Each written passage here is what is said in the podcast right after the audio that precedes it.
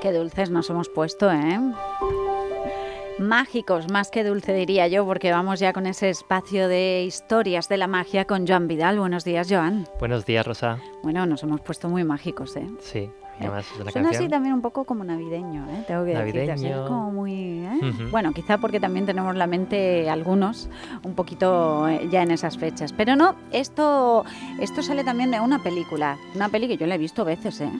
Prácticamente magia. Sí, sí. Mm, Es muy chula la peli, ¿eh? Y no, no va de magos, va de magos. Tampoco vamos a desvelar mucho, pero bueno, eh, Sandra Bullock y, y Nicole Kidman son las protagonistas y bueno, es un pedazo de película que merece muy mucho la pena ver. Y empezamos precisamente con esta sintonía, un- el tema principal también de la película, prácticamente magia. Y prácticamente de eso vamos a hablar, de historias de la magia, Joan. Historias de la magia. Y hoy pues eh, venía con la idea de, volver a los orígenes de la magia, de saber cómo empezó todo esto, ¿vale?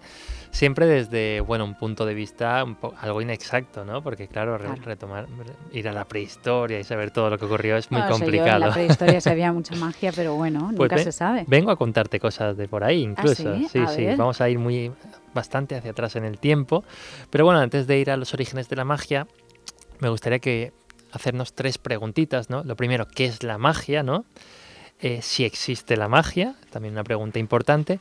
Y luego, mucha gente seguro que se lo pregunta qué diferencia hay entre la magia y el ilusionismo.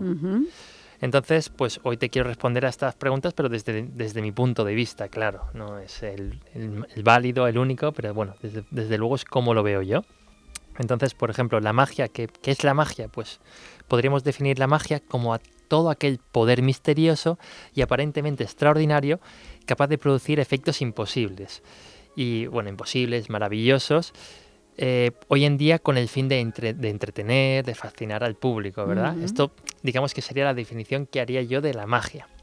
Cuando me preguntan si existe la magia, ¿tú qué dirías, Rosa? ¿Existe o no existe la magia? No lo sé. No lo yo, sé. yo, es una pregunta difícil. Es ¿Tú, difícil, ¿verdad? tú, eh, ¿Tú qué contestarías a esa pregunta? Pues es que mira- es muy difícil porque quieres creer que existe la magia, pero en realidad también piensas, ay, pero es que esto lleva ahí un truquillo, ¿eh? Pues Seguro. te voy a contestar lo que contesto yo en, en uno de mis shows. Bueno, yo te voy a dar mi opinión y es que yo creo que sí existe la magia, pero depende únicamente de los ojos del que mira. Esto suena muy bonito, pero yo lo digo de verdad, porque cuando, o sea, la magia no tiene por qué asociarse a un juego de cartas, a un juego de magia. Para mí la magia puede ser algo más.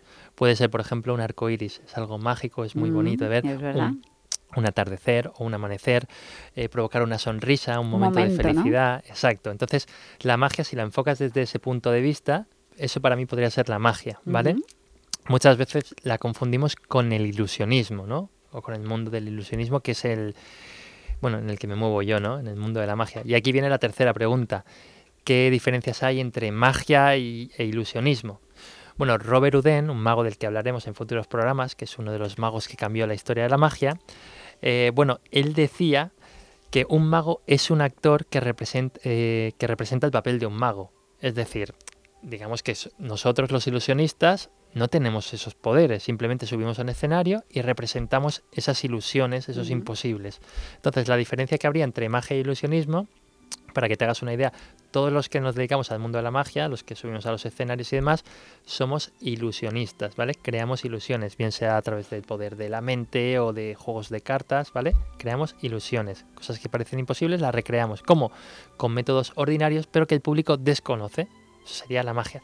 Eh, perdón, el ilusionismo. El ilusionismo. Sin embargo, la magia la podemos asociar más a la ficción. Y para que quede bien clarito, por ejemplo, un mago real sería Harry Potter, Gandalf, Sí, ¿eh? ¿vale? Nos, nos metemos en el mundo de la ficción. Hace, alguien que consigue que algo ordinario se transforme en algo extraordinario, ¿vale? Pero con poderes. Bueno, yo de momento no conozco a nadie que consiga hacer eso, entonces solo encuentro magos en libros, en películas, en series, ¿vale? Entonces digamos que los magos pertenecerían a, a ese mundo de la ficción y los magos ilusionistas son los que nos dedicamos a, a ilusionar. Bueno, pues hemos conocido un poco esa diferencia, ¿no? Entre magia e ilusionismo. Que van hilados, o sea, van de la mano también. Van hilados, ¿no? claro, porque al final lo que hacemos nosotros es intentar recrear esa magia. Claro. ¿Vale? Bueno, todo tiene un origen, ¿no? Y entonces, para, digamos que la magia fue la primera religión del hombre. Hace miles de años, en, en tiempos de la prehistoria, pues eh, la magia representaba el poder sobre lo desconocido, ¿no? Cuando, la, cuando ocurría algo, por ejemplo, llovía, los hombres de la prehistoria llover, no sabían Claro. qué estaba pasando, magia. Entonces, todos estos fenómenos Entonces, desconocidos... cuando vieran el arco iris, iba, alucinaban. Exacto, claro. Ellos lo asociaban a, a magia, esto no tenía explicación y durante pues, muchos eh, siglos los hombres creyeron en la magia. ¿Qué pasa? Con el tiempo, en estas tribus, pues fue surgiendo un personaje muy importante que era el hechicero de la tribu, el chi- el hechicero o el chamán, que era el encargado de, de alguna forma, pues eh, realizar estos milagros. No se sabe bien cómo, pero bueno, él era mediante ritos y rituales, era capaz de invocar, por ejemplo, a la lluvia, ¿no? Cuando hacía falta, era también hacía a veces incluso de curandero para sanar a la gente. chamán, sí. El chamán, exacto. El hechicero, el chamán era la- el personaje importante dentro de la tribu. Hablamos de la prehistoria. Eh, todos estos efectos que conseguía el chamán se consideraban como magia blanca, ¿vale? Eran efe- efectos, bueno, magia, ¿no? Por Ujú. decirlo, simplemente para Pero provocar hacer daño para ninguno, provocar o sea, el bien. Correcto. Pero poquito a poco el hechicero pues empieza a aflorar su lado más oscuro, un poquito el lado más perverso que tenemos a veces en las personas. Eh, Claro, cuando tienes un poder así, pues lo puedes utilizar de dos maneras. Claro, exacto. Yo puedo hacer que me toque la lotería a mí y que le toque a otro, ¿no? pues entonces es cuando empieza a surgir la magia negra, ¿vale? Que la finalidad, como bien dices, pues tiene es perjudicar a otras personas o a otras tribus. Oye, Ujú. me, ene- me enemisto contigo, pues voy a buscar una forma de perjudicarte. Entonces surge la magia negra y entonces hay dos vertientes. La magia imitativa, que es la magia blanca, y la magia de contagio, que es la magia negra, ¿vale? Una pues para beneficiar a todos, otra para eh, perjudicar. Ah, pero- Eso sería.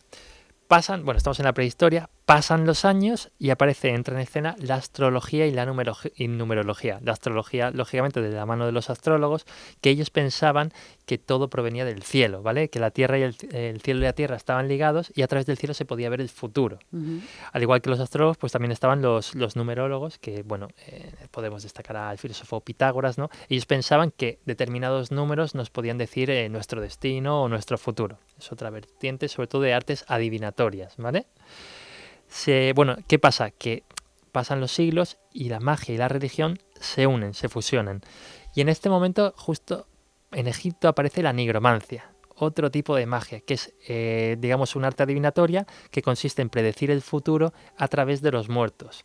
Esto es lo que hoy en día podríamos, eh, se podría asemejar a, a las sesiones espiritistas o al espiritismo, ¿vale? Claro, como negromancia, Sí. no, lo habría, no lo había oído nunca. Sin Nigromancia, sí, sí. Nigromancia, sin Es- embargo, el, el, el El espiritismo, espiritismo, sí. sí. Pues esto surge en Egipto, que de Egipto luego te contaré algo muy, muy, muy interesante eh, que tiene Vale. que ver con los primeros testimonios de la magia.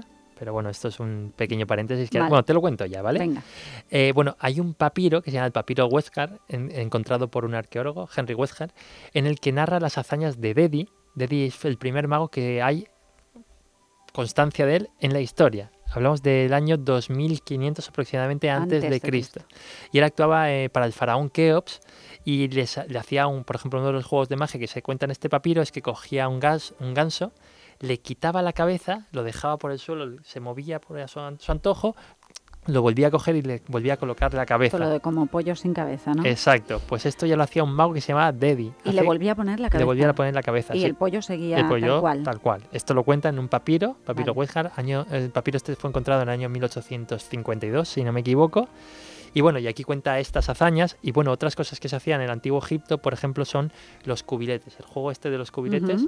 Mira, el otro día en un programa de televisión de Got Talent eh, apareció Joaquín Matas, un mago de, de Barcelona que es fantástico, haciendo precisamente esta rutina de los cubiletes, que es este mago que lo hace es fantástico, lo hace maravilloso. A todo el mundo que, que nos escucha, les invito a que busquen a Joaquín y que vean Joaquín. su rutina de cubiletes, que es maravillosa. Y es un juego que tiene, como digo, más de 4.500 años. O sea, Fíjate, que parecía nuevo. Sí, sí, sí. O sea, los cubiletes. Pues con este juego el otro día lo hizo fantásticamente bien Joaquín. Bueno, dicho esto, esto te he hecho el paréntesis de, de Egipto y demás. Te había dicho que, bueno, en, en Egipto había surgido la negromancia y en eh, Mesopotamia la astrología, ¿vale? También eh, los antiguos griegos, griegos tienen sus propias artes adivinatorias. Por ejemplo, la quiromancia, que es el arte de adivinar el futuro leyendo las líneas de la mano. de la mano. Sí, sí, sí. Y bueno, como te había dicho también, eh, la, la numerología, ¿verdad? Hablando de Pitágoras, ¿no? Y de, a través de los números. ¿Qué más cosas van perdiendo? Bueno, en la antigua Grecia la magia va perdiendo fuerza en contraposición con, eh, con la ciencia. Es decir, los intelectuales griegos piensan que, lo, que la ciencia es el futuro, mientras que el pueblo romano piensa que no, que, hay que seguir con las tradiciones y que la magia es lo importante. Y empieza pues a haber ahí una controversia ¿no? entre magia y ciencia. Pasan los años y bueno, aparece una nueva religión que es el cristianismo. Y ahora viene una, una época un poquito oscura en la magia y es que, bueno, empieza la magia como la conocíamos, buena y demás, empieza a volverse un poquito más oscura, más perversa. ¿Y qué ocurre? Que empezamos a, empiezan a, ver cómo los magos empiezan a utilizar sus poderes, entre comillas, para perjudicar. O sea, empieza a aflorar la magia negra. Y entonces en el siglo XI, pues cuando la magia, como digo, se está volviendo más siniestra y demás, pues los cristianos empiezan a, volverse contra la magia. Es decir, que no, que la magia negra es algo que no querían ni ver. Y bueno, viene cuando empieza este movimiento que surge a partir del siglo XIV, que es la Inquisición, ¿no? Que todos conocemos, que bueno, la Inquisición, pues mago que veían por ahí, mago que o bien encarcelaban o torturaban o incluso mataban. Más de un millón de personas tuvieron sus castigos. De hecho, los magos también se llamaban brujos, entonces. Brujos, exacto. Los tenían como, eh, sobre todo en esa época de la Inquisición, los brujos eran lo peor. Aunque brujos también. Y brujas. brujos y brujas.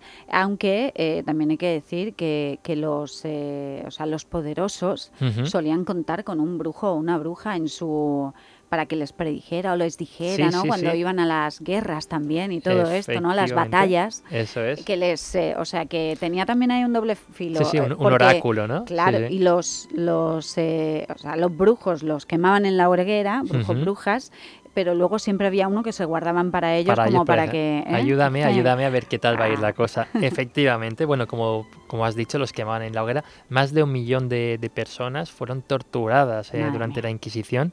Y claro, ¿quién pagó el pato? Los ilusionistas de calle. O sea, había un mago que hacía un juego de aparecer un conejo en una chistera, brujo. Brujo. A la hoguera o tortura. Claro, eh, penalizó mucho a los ilusionistas, que claro, nadie quería dedicarse a eso porque les acusaban de brujos cuando ellos simplemente la finalidad que tenían era de entretener. Bueno, es una época muy, muy oscura esta, sobre todo para la magia, porque claro, poca gente quería dedicarse a esto, porque tú piensas eso, que pues si te pillan haciendo al parecer una moneda, pues te vas a la cárcel o a la hoguera, poquito delicado. Esto hablamos de, de la Edad Media, pero hay un momento importante y es que en el siglo XIV eh, eh, aparece otra, otro arte adivinatoria que es la cartomancia, que es la magia del tarot, ¿vale? Y esto, pues, ¿qué pasa? Que a los magos les dio como una herramienta nueva, ¿no? Nos dieron las cartas, eso nos ha dado la vida. Sí, claro. Al final, el que tenía una baraja de cartas, se podía permitir una baraja de cartas, podía hacer muchos juegos de, cartas, de magia. Y esto pues llegó en el siglo XIV. Se dice que vino de Asia, las, las cartas, el tarot, y que entraron por, por Europa. No está bien claro el origen de las cartas, pero bueno, esto es lo que yo he investigado. Una cosita importante y es que, eh, bueno, viendo todo lo que estaba pasando, de que a muchos magos, ilusionistas, se les metía en la cárcel, se les encarcelaba o se les metía en la hoguera, pues hubo un juez de paz que se llama Reginald Scott, que en el año 1584 escribió un libro que se llama Discovering of Witchcraft, que es como el descubrimiento de la, de la brujería. Este libro lo que consistía en simplemente desvelar los juegos de magia, que como lo hacían los ilusionistas. ¿Para qué? Pues para separarlos de la brujería, para decir, no, mira, lo que está haciendo este hombre es un juego de magia, una ilusión, no lo queméis, no lo... queméis. ¿Vale? Y claro, escribió este libro, pero ¿qué pasa? Que por aquella época eh, la gente era analfabeta y muy poca gente sabía leer. leer. claro. ¿Y qué pasa? Que los que sí sabían leer, ¿sabes qué hicieron? Se los leyeron y en lugar de utilizar el libro con buena fe y demás, lo utilizaron para utilizar las malas artes, es decir, para hacerse ellos mismos brujos y para engañar a la gente y demás. Entonces, el rey de Escocia... La mala intención de la humanidad eh, viene desde el principio.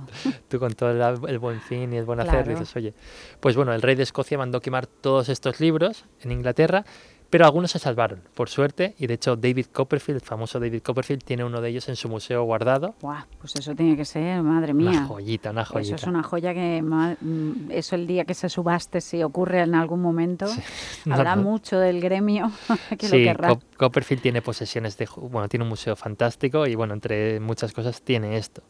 Bueno, poquito a poco, pues eh, a finales del siglo XVIII la Inquisición va desapareciendo, ¿no? Y eh, llegamos a la era industrial. Y aquí empiezan a aparecer los primeros magos modernos, que ya se aproximan mucho a nuestra, a nuestra época. En Inglaterra aparece Isaac Faust, que es el primer mago que se sube a un teatro en Inglaterra, alquila un teatro y se pone a hacer un show de magia y cobra entrada por ello. Digamos que es el primero de todos, el, el que cambia un poquito la historia de la magia y que quiere transformarla en un arte.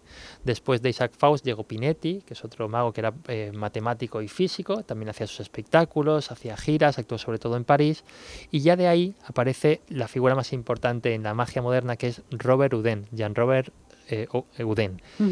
Eh, que es, eh, digamos, se conoce como el padre de la magia moderna y es el que le dio un toque distinto a la magia. Ella sí que actuaba en un teatro, pero la magia era mucho más sofisticada, elegante, para gente que iba a ver tus shows bien vestidas, bien arregladas. Ya intentó desligar la magia de, las plazas y de, de, un lado a llevarlas a una forma más cultural, más, más eh, elegante, elegante, más señorial, todo. Correcto. Y este es Robert Uden después de Robert Houdin, que ya hablaremos de él en un programa, que es como digo el que cambió la historia de la magia, uno de los que lo hizo posible, ya llegaron otros muchos. Llegó Houdini, Line, bueno, hay muchos que llegaron después, Blackstone, y esto te hablo del siglo XIX, Kellar, y luego ya a finales de, bueno, del siglo, del siglo XX y demás, pues ya nos encontramos magos como David Copperfield, ¿no? Dave Vernon, Juan Tamarite en España, Arturo Dascanio, ya magos que incluso estudiaron más la magia en profundidad y ya llegamos a la magia como la conocemos hoy en día. Entonces, esto ha sido un pequeño repasito de toda la historia de la magia. Y pequeño, ¿eh? Eso, que, eso que ha sido, o sea, resumido, resumido, porque por lo que dices, la historia de la magia, madre mía, eh, se remonta a muchísimos años, ah, incluso antes de, Cristo. Sí, sí, sí. Eh, pues fíjate. Cuatro, en el año 2500 antes de Cristo antes de Cristo en Egipto ya se hacía magia o sea que imagínate eh, por eso te quería contar un poquito la historia de la magia, porque como en siguientes programas hablaremos de algunos magos importantes, como te he hablado ahora de Robert Houdin, de Houdini, de Blackstone, de Kellar, de Thurston, del Maskelyne, pues como hablaremos de todos estos magos, pues es importante saber de dónde vienen ellos y por dónde ha pasado la magia. Qué bien. Pues me ha gustado mucho. No sé si hemos, hemos terminado el repasito. Sí, porque bueno, hoy en día llegamos a la magia actual, que esta es la que ya conoce todo el mundo, que hace 10 años era en los teatros y en televisiones, hoy ya está en TikTok. Madre mía, eso te iba a decir, si alguno de estos levantara la cabeza. Sí, bueno, y viera dónde llega, y viera cómo y dónde llega el mundo de la magia. Yo creo que habría cosas que les gustaría, otras que no tanto otras que no tanto. Pero bueno, como todo. ¿Se sigue empleando en malas artes? Eh, yo creo que eso ya no, o, qué. Entonces sí, hace muchísimos años, pero... Por desgracia sí, porque ¿Sí? que hay gente, no a lo mejor quizá en, en nuestra sociedad, pero sí que en otras sociedades sí que a lo mejor de alguna forma sí que se utiliza. Sesiones, por ejemplo, de espiritismo se siguen haciendo, no son tan populares, o incluso ir a ver a un medium que te diga que te va a ir cuando realmente se lo está inventando todo. O sea, hay una peli muy buena que es de Rodrigo Cortés, que se llama Luces Rojas. Se la recomiendo a, a, todos los que nos escuchan. Luces Rojas. Luces Rojas. y trata un poquito de esto, de cómo eh, unos, algunos falsos eh, mediums se aprovechan de, del buena, de la buena fe, ¿no? De la buena intención de, de, ¿no? de la gente o de esa necesidad, ¿no? Esa desesperación. Quizá yo creo que se aprovechan más de los mediums, no, eh, los no, esto, eh, de esa desesperación, ¿no? De querer contactar y querer saber algo más. Y, En los 80 y los 90 tuvimos a, Uri Geller, que fue un fenómeno muy, muy, conocido. para quien no a ver, yo, yo era muy... Mm, bueno, yo acababa de nacer porque... Uri Geller no fue el de la cucharita. De las cucharas, correcto, sí, sí, con José María Íñigo, eso creo que fue en los 70. Los 70 y poco, yo era muy niña. Y para muchos no sabrán ni quién es Uri Geller, pero seguramente les suena aquello de la de doblar la cucharita en directo en televisión, eso fue como un... Wow, Él afirmaba que lo hacía con poderes mentales, luego ya Ah, ¿se pues, supo? Ah, pues bueno, no es que No, no, lo hablamos tú y yo ya, pero en privado, ¿no? Sí. Porque contaremos, contaremos la, historia de Uri Geller, la contaremos también. Merece la pena contarla. Todo tiene su cosita, ¿no? Sí. O igual resulta que era verdad. Bueno, pues habrá que esperar para cuando mm, le toque el turno a Uri Geller, porque desde luego vas a ir pasando casi por, si no por todos, por casi todos los, em, los magos ¿no? Ilusionistas de, de, bueno, pues de siempre y de ahora también. Eso es, y contaremos todas sus historias, que son muy interesantes. Prácticamente magia, qué bonito. Joan Vidal no se va a quedar con nosotros hasta la una. Por cierto, podéis verlo esta noche en Teleelch, ¿o no? Sí, ah, y, ahora me voy corriendo porque tengo otro show en Alicante ahora. ¿Ves? Sí, que no para. si es que va de show en show y que estás muy solicitado, nos consta. Y eso también nos alegra muchísimo, Joan. Estoy contento. Ya, gracias, Joan Estupendo. Muchas gracias.